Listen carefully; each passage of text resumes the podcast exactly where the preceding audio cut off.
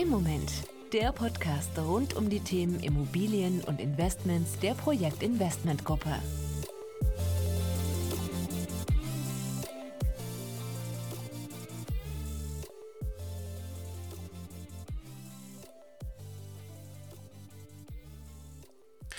Ja, hallo zusammen, herzlich willkommen zu einer neuen Folge von Im Moment, dem Podcast zu den Themen Immobilien und Investment. Mein Name ist Bernhard Sass und ich freue mich wie immer, dass ihr wieder dabei seid. Ja, heute möchte ich mit euch über das Thema Immobilienmarkt sprechen und habe deshalb auch die Folge übertitelt mit äh, Was geht ab am Immobilienmarkt wenn wir heute uns äh, mit den Medien befassen, dann äh, wird quasi täglich vom Immobilienmarkt, von den Immobilienmärkten berichtet.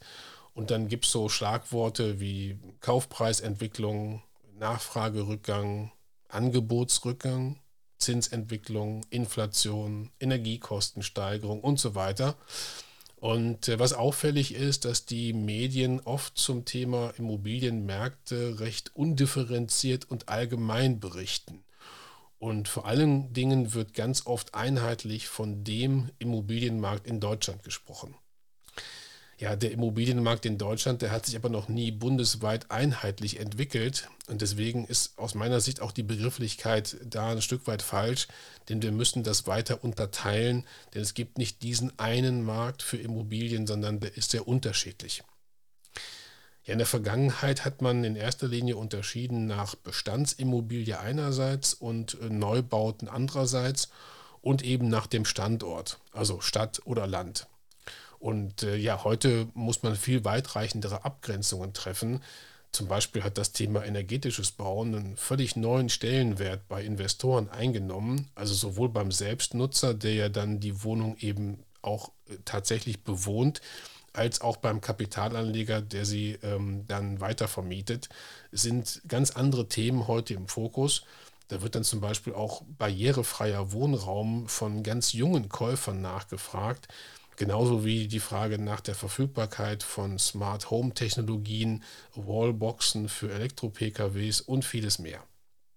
Und daneben treten zunehmend auch so quantitative Ansprüche, wie zum Beispiel in der nachgefragten Wohnfläche, dann zugunsten der Qualität zurück.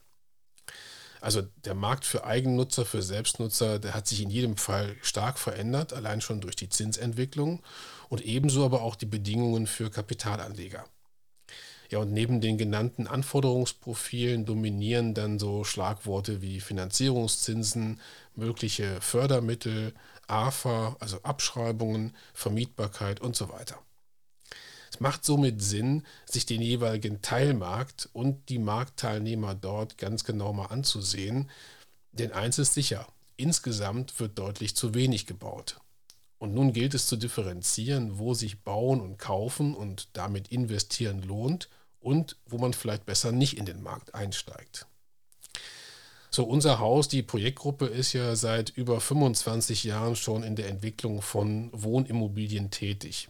Und äh, neben der Entwicklung der Immobilien, also Grundstück kaufen, die Baumaßnahme planen und bauen und dann die fertigen Wohnungen weiterverkaufen, sorgen wir halt eben auch für die, pardon, für die Finanzierung dieser Baumaßnahmen.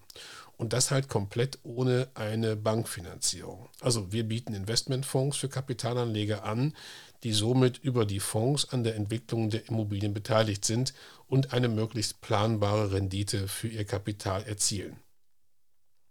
Ich möchte heute vor allem aber ganz konkret wissen, wie sieht es derzeit vor Ort in unseren Niederlassungen in Deutschland aus? Werden da überhaupt noch Wohnungen verkauft oder sind die Interessenten alle noch in so einer Schockstarre durch die Zinsentwicklung?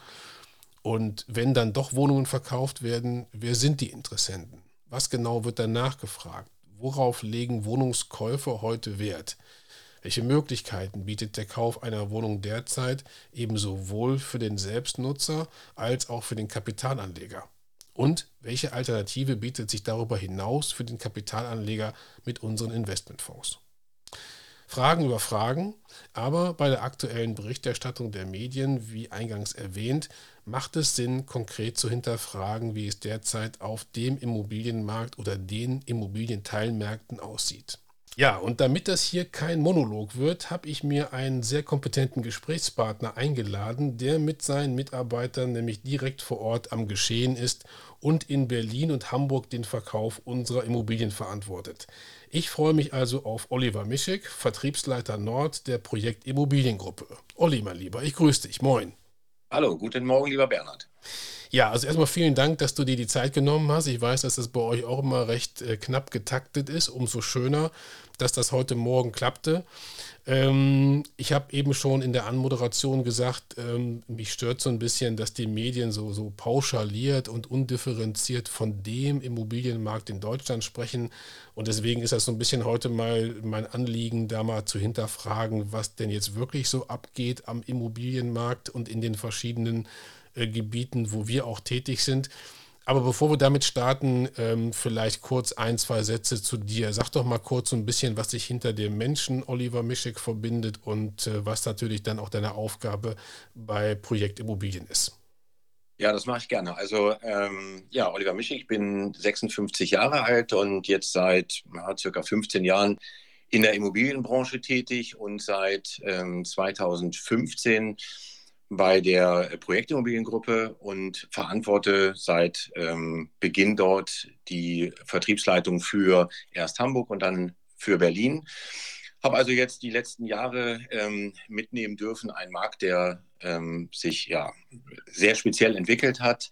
Hm, aber zu mir privat vielleicht nochmal, ich habe äh, zwei Jungs, einmal acht und einmal fünf Jahre alt. Bin oh ja, schönes Alter.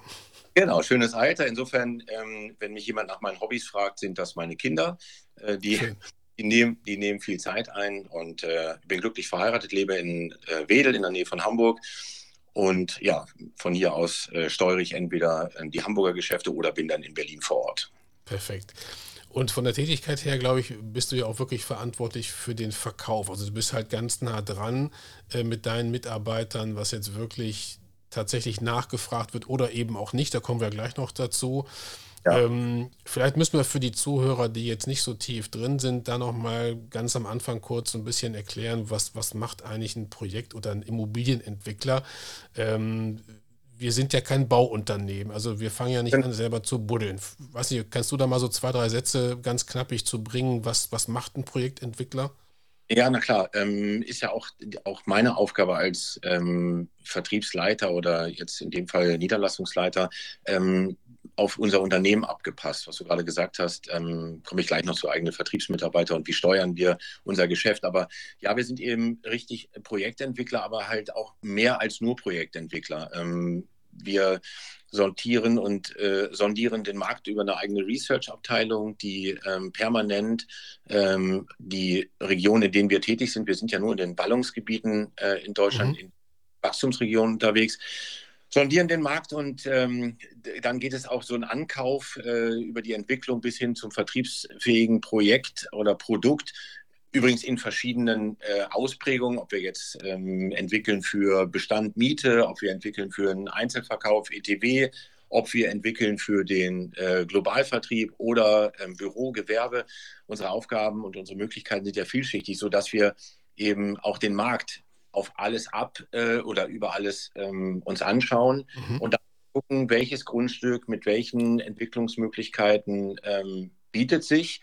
Und dann werden wir schon als Vertriebsleiter ganz früh mit ähm, in den Ankaufsprozess einbezogen, um halt zu gucken, ist es etwas für global? Ähm, macht das der Kollege, der sich um die Globalentwicklung und Verkäufe kümmert? Oder das ist dann mein spezieller Bereich, ähm, wenn das Objekt sich eben eignet, um Eigentumswohnungen zu entwickeln, entweder für den Kapitalanleger oder für den Eigennutzer. Und ähm, sobald diese Entscheidung getroffen ist, bleiben wir als Vertriebsleiter auch komplett ähm, über den Entwicklungsprozess bis hin zum Vertriebsstart eingebunden, um eben unsere Expertise und unsere äh, Hinweise schon in der frühen Planungsphase mit zu berücksichtigen. Mhm. Okay. Heißt, dergleichen. Aber wenn man jetzt wirklich mal ganz, ganz simpel ausdrücken würde, ähm, ist da wirklich so, man, man kauft ein Grundstück, äh, plant da halt eben eine Baumaßnahme drauf, baut die und verkauft dann aber sofort auch schon während der Bauphase, aber spätestens am Ende dann weiter. Also ist dann ja auch schon raus aus dem äh, eigentlichen Projekt, oder?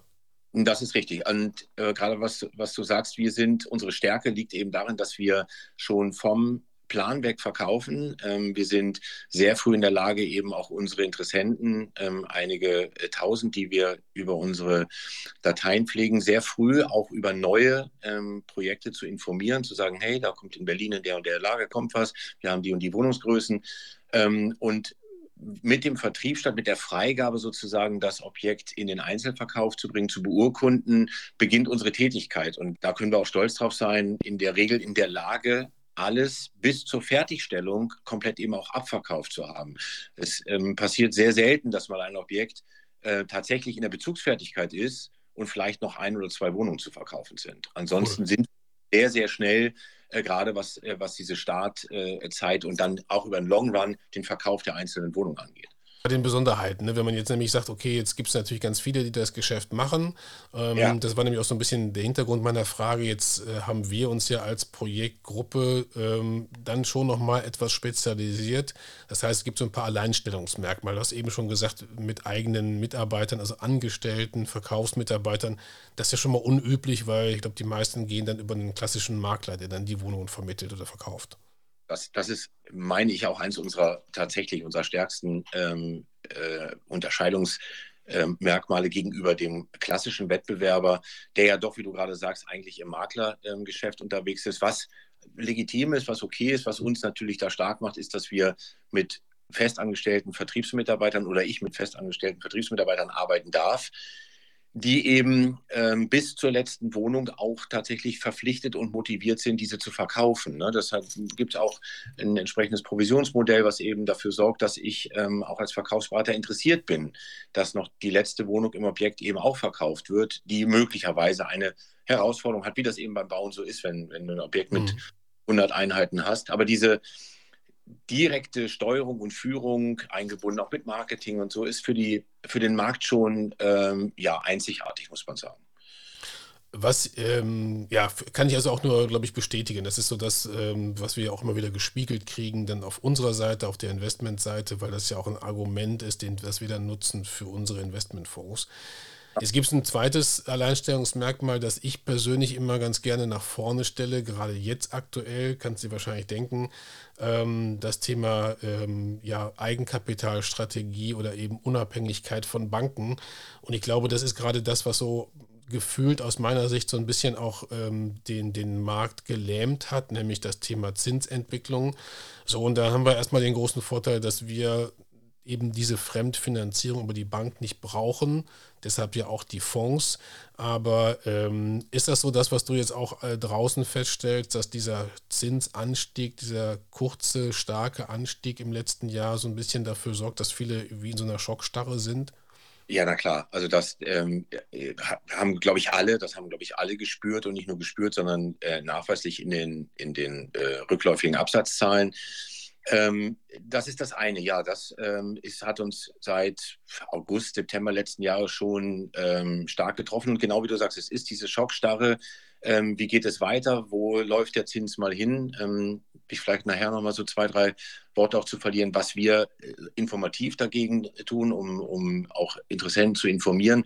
Aber die Unsicherheit, diese Schockstarre, die eben auch äh, dazu führt, auch durch die Medien. Ja, ähm, Projektentwickler ähm, sind äh, gefährdet, ähm, Finanzierung auch für, äh, für Gebäude oder für projektentwickelte Themen sind alles schwierig. Ähm, der Markt, so, das sind alles Themen, die an uns vorbeilaufen. Durch die Eigenkapitalquote oder durch die Eigenkapitalstärke ähm, sind wir da wir, wir haben planen einfach weiter, wir bauen weiter. Natürlich haben wir im Absatz den Rückgang gemerkt, aber an der eigentlichen Strategie, die Objekte in den Markt zu geben, ähm, hat sich ja nichts verändert. Und wir merken, dass die Kunden, die aus dieser Schockstarre herauskommen und mit uns reden, natürlich wissen wollen, wer sind wir?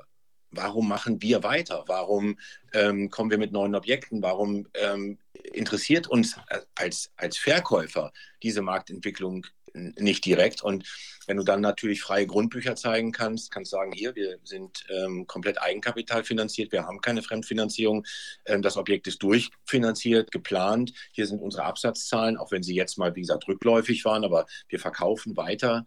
Ähm, dann ist da schon sehr hohes Maß an Vertrauen da, zu sagen, gerade bei Neubau, ähm, okay, ich investiere, ich kaufe, weil ich muss mir keine Gedanken machen, dass das Objekt irgendwie ähm, mal nicht weitergeht. Ne? Den Käufer dann die Sicherheit. Ne? Ich glaube, das ist ja auch ein Punkt, der ganz oft äh, vielleicht ein bisschen äh, unterschätzt wird. Also die Frage, wie stabil ist der Bauträger, bei dem ich jetzt eine Wohnung kaufe, dass der das Ding auch zu Ende baut, sage ich mal lapidar, und ähm, ja, die Kapitalkraft hat, in, gerade in dieser Zeit. Ne?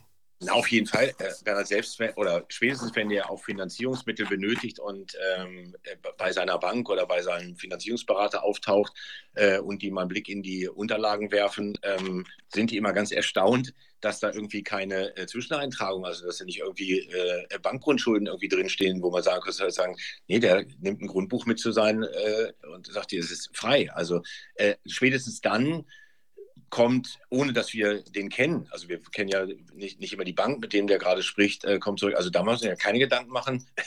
Das sieht schon mal sehr gut aus und ist halt marktunüblich. Mhm. Ähm, siehst du da jetzt schon irgendwo, dass sich das ein bisschen normalisiert? Also, dass Kunden mittlerweile, Interessenten auch jetzt verstanden haben, dass wir eben weg sind von diesem Niedrigzinsniveau? Weil, wenn ich jetzt mal gucke, nehmen wir mal 4% für eine zehnjährige Finanzierung im Hypothekenbereich, also im Immobilienkredit, ist das ja nicht wirklich hoch, wenn man sich die letzten 10, 20 Jahre anguckt. Das ist ja nur so gefühlt so hoch, weil es so unheimlich schnell äh, von 0 auf 100, sag ich mal, angestiegen ist. Haben die Kunden das schon so ein bisschen akzeptiert und oder ist immer noch so eine, so eine Schockstarre nach dem Motto, um Gottes Willen, jetzt äh, muss ich hier dreimal so viel an Zinsen bezahlen, vom Zins her wie ursprünglich geplant vor einem Jahr oder so? Ja, also ich will das, will das vielleicht mal unterscheiden. Es gibt da zwei, ähm, gibt da zwei ähm, Kundengruppen. Ähm, ich habe ja gerade gesagt, äh, Bernhard, ich glaube, wir sind äh, vielleicht doch ein bisschen dichter äh, beisammen, was äh, das Geburtsjahr angeht. Ähm, mhm. Und wir machen das schon ein bisschen länger. Ähm, für viele Kunden war das ja, ähm, die, die, wie gesagt, aus den 60er, 70er Jahren geboren sind, die sagen, mit Immobilien beschäftigt haben, die kennen ja ganz andere Zinssätze. Und für die war das schon völlig ja, war halt nicht normal, dass man mit einem Prozent oder irgendwo, die haben natürlich zu dem Zeitpunkt noch mehr gekauft, als sie sonst auch gekauft hätten. Aber für die sind die 4% jetzt hier nichts Ungewöhnliches. Ähm, und ähm, die sind aus der Schockstarre sehr schnell rausgekommen, haben gesagt, hm, schade, die Zeit mit dem Niedrigzins sind gerade jetzt mal vorbei, aber okay, wir wissen auch, das geht auch mit 6, 7 und 8 Prozent. Ähm, das heißt, die sind, ähm, kommen aus der Deckung sehr schnell raus. Die Jüngeren, die nur dieses Segment kennen, und das kenne ich selbst aus der eigenen Familie, mein Schwager, der ähm, sich damit beschäftigt, ähm, der hat gekauft zur Niedrigzinsphase, der kennt gar keine andere. Mhm. Der ist natürlich jetzt, sucht jetzt eine weitere Immobilie ähm, und der tut sich natürlich schwer, weil für den passt natürlich das Thema Zins zu eigentlich seinem Investitionsvolumen und auch das, was am Markt die Immobilien einfach kosten, nicht wirklich zusammen. Aber was macht der? Der dampft seine Wünsche einfach jetzt ein bisschen ein und sagt, okay, dann gehen halt vielleicht nicht 500 oder 600.000 Euro, der muss vielleicht auf 400 irgendwie runtergehen. Ähm, und das ist so, die, das sind so, mein Gefühl, waren das so die letzten fünf, sechs Monate. Diese jüngeren Kunden gleichen mal ab, was hätte ich denn gerne gemacht, wenn der Zins dabei geblieben wäre? Oh ja, sportlich, 500, 600.000 und mehr, kein Problem. Merken jetzt, naja, eigentlich gar nicht verkehrt. Ich gehe mal auf die Größe zurück, die ich mir hätte eigentlich leisten können. Ähm, und da bin ich wieder dabei. Jetzt sind wir im Vertrieb und Projektentwickler und wir gucken uns eben unsere Wohnungen jetzt an und sagen, okay, wo haben wir denn Wohnungen, die vielleicht zur alten Zeit richtig waren? Ne, eine Zweizimmerwohnung mit 90 Quadratmetern konnte man gut machen, war finanzierbar. Jetzt sagen wir, gucken wir mal, dass wir vielleicht eine Dreizimmerwohnung draus machen, weil die Zielgruppe mit einer Dreizimmerwohnung diesen Preis eben auch akzeptiert. Also du musst danach steuern, sehr schnell. Aber wir nehmen einfach zwei Gruppen. Die, mhm. Jüngeren, die Jüngeren, die sicherlich eine Herausforderung haben, diese Kosten irgendwie jetzt äh, zu stemmen. Die etwas älteren äh, Kundeninvestoren, die sagen, ist immer noch alles gut, alles okay. Ähm, die sind gewohnt, Geld in die Hand zu nehmen, um was zu kaufen. Man muss ja, glaube ich, unterscheiden, ähm, was man jetzt für eine Art von Wohnung oder Immobilie anbietet. Ne? Das ist ja auch ein Unterschied, ob ich jetzt wirklich in einem, ich sag mal, sehr einfachen äh, Segment tätig bin oder bei uns, wo es ja schon so das mittlere bis gehobene Segment ist, auch was die Ausstattung angeht. Da muss man nochmal eine Unterscheidung treffen, welche sind jetzt die potenziellen Käufer für so, für so eine Wohnung Und was ich immer ganz interessant finde, weil man ja gerade als Eigennutzer dann ja auch so ein paar qualitative Anforderungen hat. Aber korrigiere mich, wenn ich da falsch liege. Ich glaube, dass da heute jemand eher sagt, na gut, dann sind es halt womöglich ein Zimmer und 30 Quadratmeter weniger. Aber ich will nicht an der Ausstattung sparen, ähm, weil das wäre die Alternative zu sagen, dann suche ich halt was in der gewünschten Größe. Das ist halt eben einfacher. Aber das ist, glaube ich, nicht der Fall. Ne? Man geht dann lieber eher ähm, zugunsten der Qualität und sagt, okay, dann ist es halt vielleicht etwas kleiner als ursprünglich geplant. Genau, tatsächlich, ähm, das glaube ich, trifft auch andere Branchen, dass man sagt, bevor ich jetzt die Marke wechsle, mhm. nehme ich vielleicht ähm, äh, Pkw-Beispiel, dann fahre ich keinen Volvo XC90, dann fahre ich einen Volvo XC60. Also ich bleibe bei der Marke, ich will qualitativ was Vernünftiges haben, aber ich, ich passe eben vielleicht meine Möglichkeiten an. Also das war auch von vornherein überhaupt kein Diskussionsthema bei uns im äh, Unternehmen, dass wir den Qualitätsstandard runternehmen, um möglicherweise damit einfach ähm, günstigere Wohnungen anzubieten. Ganz im Gegenteil. Also Thema wie elektrische Rollläden, ähm, Echtholzparkett ähm, und Fußboden, das ist einfach, das ist unser Qualitätsstandard, um nur ein paar Kleinigkeiten zu nennen. Das geht natürlich viel tiefer in die äh, eigentliche Bauthematik. Ähm, da gab es überhaupt gar keinen, nicht mal eine Sekunde ein Gespräch drüber. Ähm, wir müssen jetzt, weil der Markt eben vielleicht äh, das nicht aufnimmt, sondern ganz im wir bleiben in, in dem Segment, die Qualität bleibt auf einem sehr hohen Niveau oder entwickelt sich noch nach oben, um einfach zu sagen, wer jetzt Geld in die Hand nimmt, erwartet noch mehr als früher. Ja. Eine sehr, sehr gute Qualität und ist bereit, dafür zu zahlen, wie es ja in anderen Branchen auch so ist. Für gute Ware gibt es einen Gegenwert und der wird bezahlt. Das ist schon mal interessant, weil das wäre jetzt nämlich auch so meine nächste Frage, ähm, wenn wir uns so überlegen, auch für die Hörer, die jetzt ja versuchen, so ein Bild im Kopf zu haben. Was ist das für ein, für ein Kunde, der bei uns oder bei euch kauft? Also erstmal, ich habe jetzt mal verstanden, dass es zwar jetzt immer noch ein Stückchen Verhalten ist, aber schon irgendwo dann auch wieder eine gewisse, eine gewisse Klientel, so nenne ich sie mal, dann doch wieder sagt, komm, ich rechne durch und habe dann halt vielleicht etwas veränderte Anforderungen wie wir gerade gesagt haben, aber ich bin dann doch wieder bereit, mich damit zu befassen. Ähm, kann man den beschreiben? Wahrscheinlich ist es ja auch nicht der einzelne Typ, aber was ist so der, der klassische Käufer, ähm, der bei euch eine Wohnung sich äh, anschaut und gegebenenfalls auch kauft? Ja, also natürlich, wie du, wie du sagst, so, ein, so einen direkten Steckbrief, ähm, der sieht jetzt genau so aus nicht, aber was spannend ist und ähm, da sehen wir eben tatsächlich, oder sehe ich jetzt auch als Verantwortlicher äh, mal so, ein, so eine, äh, ja, eine, die Bandbreite. Wir bieten seit Ende letzten Jahres ähm, mit einem Kooperationspartner einen Baufinanzierungsabend an. Mhm. Wo wir in Berlin in unser Büro ähm, einladen, Interessenten, ähm, sich über die allgemeine Finanzsituation mal äh, zu informieren. Da geht es jetzt nicht darum, dass wir unsere Projekte vorstellen, sondern geht wirklich darum, welche Fragen, welche Wünsche, ähm, haben sie ähm, ein bisschen die, was du sagst, die Angst und diese Schockstarre eben aufzubrechen. Ähm, und äh, da bin ich dann natürlich ein Teil in dem Referatsthema dabei. Und da sitzen dann eben, da sitzt unsere Zielgruppe. Das sind eben dann die Jüngeren, die sagen, ja, für mich ist das vielleicht durch die Eltern bedingt oder durch Freunde und Bekannte das Thema Vermögensaufbau mit einer Realinvestition. Ich kaufe mir eine Wohnung, äh, ich, ich vermiete die, äh, Thema Vermögensaufbau, äh, die, sind da. Die sind, ähm, das ist eine Zielgruppe, die dann eben wissen will, wie geht das und wie kann ich das vielleicht auch bei der jetzigen Situation machen. Und dann sind die, die wir gerade beschrieben haben, ähm, die schon Wohnimmobilien haben, die auf jeden Fall in der eigenen Wohnung oder im eigenen Haus leben, äh, vielleicht auch schon eine Wohnung gekauft haben und jetzt sagen, ja, mache ich das wieder. Mache ich auf, auch wenn die Situation ist, wie sie ist, ja, ich weiß das, ich will das wieder tun. Mhm. Und einmal eben, wie gesagt, die, ich will nicht immer sagen die Älteren, aber die ähm, gesetzte ähm, die gesetzten Kunden, die wissen, was sie tun, die jetzt eben nach Qualität und ähm, nach einem Geschäftspartner wirklich suchen. Ähm, und dann die, die ähm, ja neu sind, ähm, jünger sind, aber die sehr gut informiert sind, die sehr gut informiert sind, viele Detailfragen stellen, wie baut ihr und das, was wir gerade hatten. Äh, die gucken sich ihren Investitionspartner sehr genau an. Mhm. Und ähm, was sind das jetzt für, für ähm, ja, was sind das so für, für Anforderungsprofile? Also wir haben gerade schon gesagt, Qualität ist das eine, wo man auch jetzt mal bei euch, bei uns nicht von abweichen wird, da einen gewissen Standard zu halten. Ähm, Ich habe jetzt hier noch am Zettel stehen so ein, so ein Thema ähm, ja Nebenkosten, also sprich ja, effizientes ja. Äh, Bauen. Ähm, wie sind die drauf? Also was, was äh, sind das so für Anforderungen? Ist das eine der Anforderungen nach dem Motto, was ist das hier für eine Heizungsart? Oder okay. was, was gibt es sonst für Sachen, die heute ein Käufer dann wirklich interessiert, die, die man auch als Anbieter haben muss, sage ich mal, um tatsächlich in der Lage sein zu können, dann Wohnungen zu verkaufen in dieser Zeit? Ja, also das war, das hat sich natürlich extrem ähm, verschärft. Die Anforderungen oder die Fragen in Richtung ähm, Blockheizkraftwerk, ähm, Gas, was für ein Gas, Biogas als ähm, äh, primäre oder äh, habt ihr Geothermie, was macht ihr, welchen energetischen Bau, also Kaffee äh, früher 70 und so. Das waren alles Themen. Früher ging es eher um die Förderung. Ne? Also mhm. da gab KfW-Fördermittel, man guckt, ist das ein KfW 70, KfW 50, was kann man machen?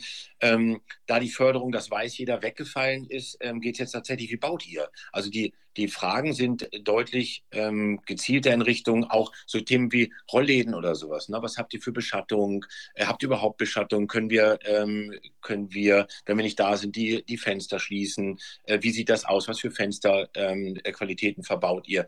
Ähm, das war früher alles nice to have. Also das war in den Beratungen, wenn ich das auch bei meinen äh, Verkaufsberatern und Verkaufsberaterinnen raushöre, das war immer so, naja, hat man mal kurz drüber gesprochen, ne? dann die Baubeschreibung verschickt und dann war, das ist ein Thema jetzt. Also und äh, klar, uns, uns kommt entgegen, dass der Gesetzgeber ähm, den KfW-Standard 55, der sonst immer aufpreispflichtig war, haben ja nicht alle gebaut. Gab ja immer noch äh, Bauträger, die auch mit einer anderen Isolierung oder mit einer anderen energetischen Maßnahme gebaut haben. Jetzt ist das ja für Neubau verpflichtend. Und das sorgt erstmal dafür, dass ähm, jeder weiß, ah, wenn ich Neubau kaufe, das bekomme ich. Okay, was, was macht ihr noch dazu? Also was, was, was liefert ihr für möglicherweise noch an Mehrwert zu dem, was ihr gesetzgeberisch machen müsst? Und natürlich gucken wir danach nach, was ist die nächste Stufe? Nicht wegen der Fördermöglichkeiten, sondern um wirklich das Thema Nebenkosten nachhaltig runterzubringen.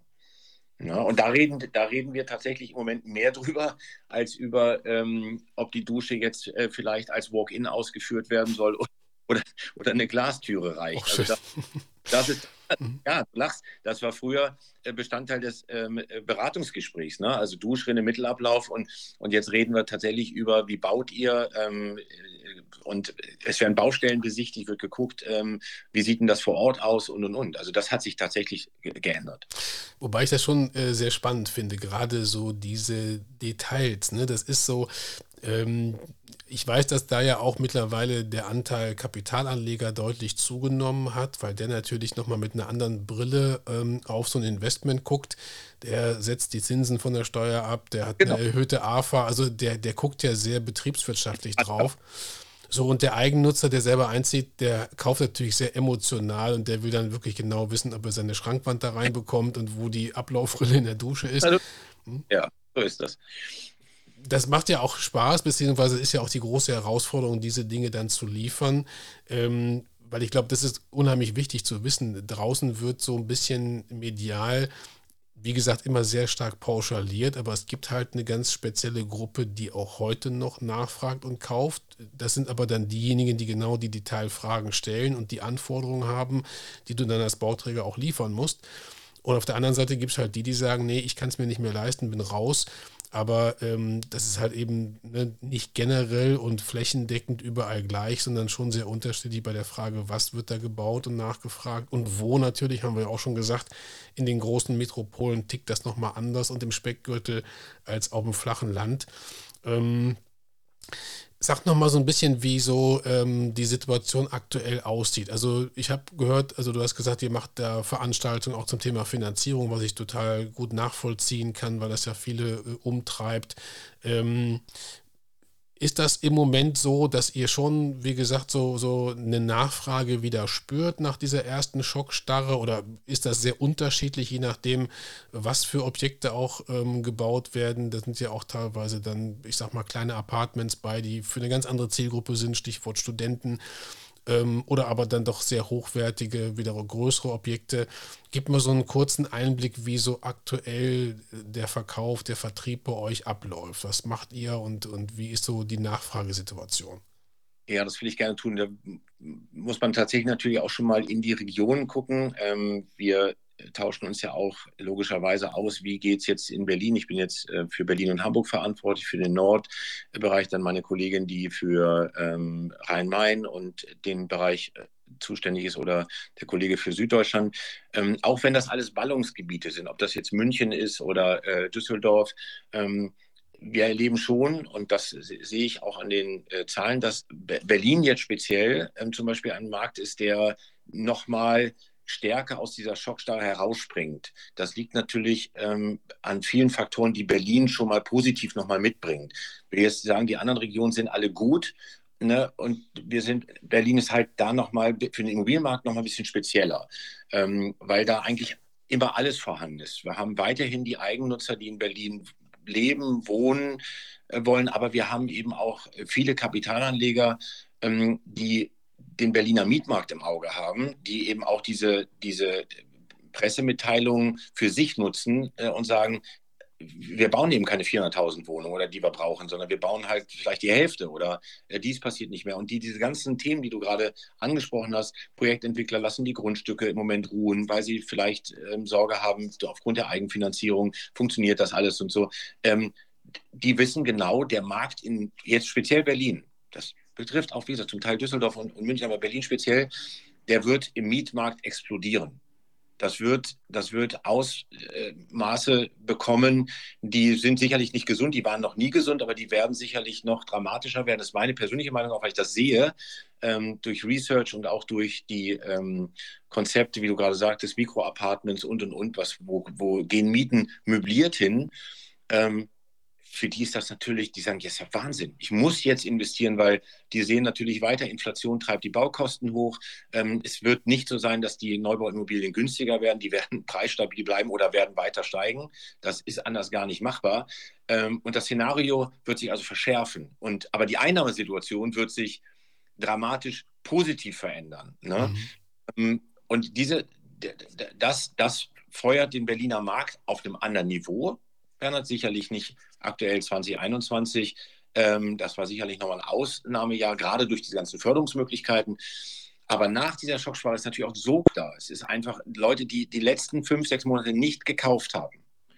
Die kommen jetzt eben auch wieder, wie du sagst, aus der Deckung.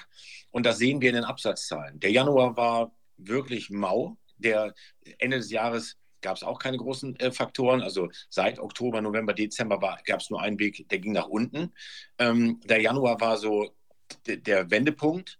Und wenn ich mir anschaue, was wir im Februar in Berlin verkauft haben, äh, wie der März aussieht, wie der Forecast eben äh, für, für März, April aussieht, dann sind wir auf einem Niveau, wo ich sage, das passt, da sind wir genau auf dem richtigen Weg wieder hin. Und dann war das eine Zeit, vielleicht mal rückblickend für vier, fünf Monate, wo wir die, diese diesen Spannungsbereich hatten. Und jetzt geht das wieder äh, in die richtige Richtung, nämlich nach oben. Und alle Indikatoren, die wir gerade besprochen haben, sorgen dafür, dass das so weitergehen wird. Die Nachfrage, Bernhard, nach kleinen Apartments aktuell, also Kapitalanleger so 200, 300.000 Investitionsvolumen, könnte ich, klingt jetzt ein bisschen platt, verkaufen wie geschnitten Brot. Wahnsinn. Aber das ist gut zu wissen, ne? weil, weil das ist genau der Punkt. Das ist ja auch, ähm, auf der einen Seite liest du dann sehr viel, dass jetzt die Preise runtergehen müssen, weil keiner mehr kaufen kann und die Zinsen genau. so hoch sind. Das ist ja im Moment, aber sprechen wir jetzt vom Neubau, der genau. die ganzen Punkte beinhaltet, die wir gerade besprochen haben, oder sprichst du vom Altbau, der auch noch die alte Öl- oder Gasheizung hat? Dass da natürlich der Preis runtergehen muss, weil ich im Bestand vielleicht auch nicht in der Lage bin, mit vielen Investitionen das Ganze aufzuhübschen. Oder bin ich eben im Neubau, der diese ganzen Dinge berücksichtigt glaube ich, ist ein ganz wichtiger Punkt. Und ich habe die Tage noch gelesen, also wir dürfen nicht darauf hoffen, dass sich das Zinsniveau entspannt im Finanzierungsbereich. Also das sehe ich im Moment auch nicht. Da hat es kurz ein Innehalten gegeben bei dreieinhalb bis vier Prozent für eine zehnjährige Finanzierung. Aber äh, da müssen wir schon mit leben, dass das mal auf dem Niveau bleibt oder vielleicht sogar noch mal einen Ticken anzieht. Ähm, also das wäre auch kein guter Ratgeber zu sagen, lieber Kunde, warte doch ab, vielleicht hast du in einem halben Jahr wieder äh, eine günstige Finanzierung von 1,1 Prozent. Ich glaube, die werden wir nicht mehr sehen, zumindest sehr, sehr lange nicht. Ne? Nein, also das, das eine, da bin ich äh, 100% bei dir. Und äh, Gott sei Dank ähm, ist die Aussage auch, wenn ähm, Interessenten dann bei ähm, Finanzierungsberatern oder bei ihrer Bank auftauchen, eben genau das Gleiche. Sagt, stellen Sie sich mal darauf ein, das ist äh, eine seitwärts oder eine Bewegung nach oben, aber eine, nach unten ist überhaupt gar nicht abzusehen. Ähm, und dann muss man eben sagen, das, was wir gerade besprochen haben, der Bestand, ähm, da gehen die Preise ganz sicher nach unten und auch nochmal regional bedingt. Ne? Aber im Neubau wird doch eins passieren. Wie gesagt, es wird einfach weniger durchprojektierte Themen geben, Objekte geben, die an den Markt kommen. Das führt zu weniger Angebot. Die Nachfrage, jetzt nehme ich nur mal Berlin, die Nachfrage ist aber weiterhin ansteigend durch Zuzug, durch Menschen, die auch aus Altbau raus wollen, die sagen, sorry, die nächste Nebenkosten äh, über 2.000, 3.000 Euro bin ich raus, mache ich nicht kann ich gar nicht. Ähm, die dann auch, da hast du gerade gesagt, ja, 4% Zinsen, aber es gibt ja auch Anbieter, die bei einem 4% Zins auch mit 1% Tilgung fahren. Wenn ich das über die Laufzeit sehe, ähm, ist das für den Kunden über den Long Run nicht mal schlechter. Er mhm. muss es nur können. So, und da, das ist im Moment so, wo wir sagen, wir helfen zu erklären, dass es funktionieren kann, jetzt zu kaufen. Und wenn wir das geschafft haben, dann zeigen wir, dass es jetzt der Punkt ist zu kaufen, weil nochmal, die Preise werden steigen. Wenn ich jetzt mir anschaue, wir sind mit zwei, drei Projekten im Vorlauf äh, für den Vertriebsstart, jetzt Mai, Juni, Juli. Ähm, da liegen wir mit den Preisen doch schon wieder mal 1500, 1500, 2000 Euro über dem Marktpreis wie vielleicht vor zwei Jahren. Und das wird, das kann, habe ich gerade ja gesagt, Inflation, Baukosten, es kann gar nicht günstiger werden. Und die Nachfrage wird steigen, das Angebot wird sinken. Die logische Konsequenz, die Preise werden weiter steigen. Klassisches äh, Marktprinzip, ne? nämlich ja. das ist genau dieses Angebot und Nachfrage. Also ähm, das war auch so ein, so ein Punkt, ähm, der dann oft auch in unseren Gesprächen mit, mit Investoren, die ja dann auf der Fondsseite investieren, das Kapital zur Verfügung stellen, ähm, so äh, diese, dieser, dieser Widerspruch, ähm, der dann teilweise tatsächlich dann auch in den Medien war, dass du ähm, grundsätzlich mal äh, bei wenig Nachfrage oder umgekehrt, wenn die Nachfrage ein Stück zurückgegangen ist, so wie das im letzten Jahr der Fall war, dann war das ja natürlich nur eine Seite der Medaille. Parallel ist ja auch das Angebot drastisch zurückgegangen. Also diese Diskrepanz zwischen Angebot und Nachfrage, also sprich viel mehr Nachfrage trifft auf wenig Angebot die hat sich ja nicht verändert. Selbst wenn ein paar Marktteilnehmer rausgefallen sind, die gesagt haben, okay, ich bin jetzt raus, ich kann mir das nicht mehr leisten, weil ich hätte dann voll finanziert mit einem Prozent, geht nicht mehr. Aber auf der anderen Seite hast du ja weniger Nachfrage, weniger Angebot, weil Projektentwickler ebenfalls Probleme haben, in ja. dem Umfeld anzubieten. Also bleibt bei dieser Ungleichheit Angebot-Nachfrage und dann sind wir wieder genau dabei, dass viel Nachfrage bei wenig Angebot die Preise nach oben zieht und die Rahmenbedingungen da einfach auch nicht anders werden. Also das war auch so meine Einschätzung. Ähm, Jetzt haben wir, wie gesagt, ähm, tatsächlich zunehmend auch ähm, sowohl als auch Kapitalanleger, die die Wohnung kaufen und vermieten auf der einen Seite und, und Eigennutzer, die wirklich einziehen. Ähm, wie nimmst du das wahr? Ist das ähm, nach wie vor zunehmend der Kapitalanleger oder ist das ausgeglichen? Wie ist so der aktuelle Stand? Mal vor 10, 15 Jahren war es ja nun sehr, sehr stark der Eigennutzer. Ähm, und heute kommt der Kapitalanleger, weil er sagt, hey, ich finde auch keine Alternative für mein Geld. Oder äh, was sind so die, die Hauptargumente? Ja, also äh, klar, der Kapitalanlegeranteil ähm, hat deutlich zugenommen, ähm, gerade weil das, was du sagst, diese ganzen Zinsentwicklungen, für den jetzt eher, ähm, ja, wenn das weiß, äh, eben äh, gar keinen Nachteil äh, abbilden, der schaut sich eher äh, die Einnahmensituation an und äh, da ist der Mietmarkt ähm, ja, spricht nur eine Sprache, nur steigende Preise. Ähm, also der Anteil von Kapitalanlegern ist äh, deutlich gestiegen. Prozentual muss man es natürlich, Bernhard, sehen, welche Objekte. Wir haben mhm. immer noch Objekte, die ähm, Potsdam, Bornim ähm, im Grün gelegen, ähm, unter, ähm, mit einer Denkmalfassade im Neubau, äh, ist ein klassisches Eigennutzerprojekt. Ne? Ähm, da sind die Wohnungen anders konzipiert. Ähm, da erleben wir eben auch, kannst du bei den Käufern einfach klar sehen, da zieht jemand raus, der sagt, ich will hier in der Nähe von Potsdam leben, aber ich möchte ein bisschen ins Grüne, bin eher so architektonisch angefasst. Das ist ein Eigennutzerobjekt. Da gibt es natürlich auch den einen oder anderen Geschäftsmann, der sagt, tolles Objekt, ähm, kann ich mir vorstellen, ist vielleicht ein bisschen teurer, weil es eher, wie gesagt, eine andere Zielgruppe hat, aber mh, hm, kaufe ich trotz, investiere ich trotzdem, weil so ein bisschen auch die Kunden gibt es ja, die nicht nur renditeorientiert, sondern das muss denen auch gefallen. Das muss mhm. einfach so, aber das, so, das ist die Unterscheidung, da mehr Eigennutzer. Dann gibt es klassische Objekte, logischerweise, die schon von, der, ähm, von dem Wohnungsangebot Einzimmer, Zweizimmer. Ich will gar nicht die Mikroapartments, die jetzt rein nur auf Kapitalanleger abzielen, weil wir auch ja nur vermieten wollen oder können, sondern diese klassischen Objekte, ähm, wo wir Ein- und Zweizimmer-Apartments drin haben, die kann ich vermieten. Ich kann aber natürlich auch selber drin wohnen. Ähm, die gehen natürlich, das ist das, was ich gerade meine, die kannst du im Moment, wenn ich, wir haben ein Objekt im Zulauf, hm, da haben wir einen Anteil von rund 60 Prozent, das sind 140 Wohnungen insgesamt, davon sind rund 60 Prozent Ein- und Zweizimmer-Apartments. Okay. Ich Vertriebseinschätzung äh, an den Vorstand gegeben, sage, wenn Sie das, wenn wir das jetzt in den Vertrieb bringen, machen wir jeden Monat fünf oder sechs Einheiten aus dem Objekt. Ähm, das ist die Gruppe, die im Moment sagt, ich Kapitalanleger, ich kaufe sofort, das ist der Kaufpreis. Die gucken nicht auf den Quadratmeter, gucken auf die Investitionsgrößen, 200.000, 300.000 Euro, ähm, Berliner Innenstadtlage, äh, Top-Anbindung. Ähm, und da wär, in so einem Objekt hast du dann plötzlich dann eben auch einen extrem hohen Anteil an Anlegern, obwohl es kein klassisches entwickeltes Objekt ist, weil es kein Mikroapartment-Objekt ist. Okay. Aber Kapitalanleger, klar, ist, der Markt ist ähm, stärker und unsere Objekte werden eben auch in die Richtung ähm, ein bisschen stärker im Ankauf jetzt forciert. Wo können wir Mikroapartments, wo können wir äh, kleinteiliger bauen und welche Objekte sind eher Eigennutzer? Ne? Perfekt.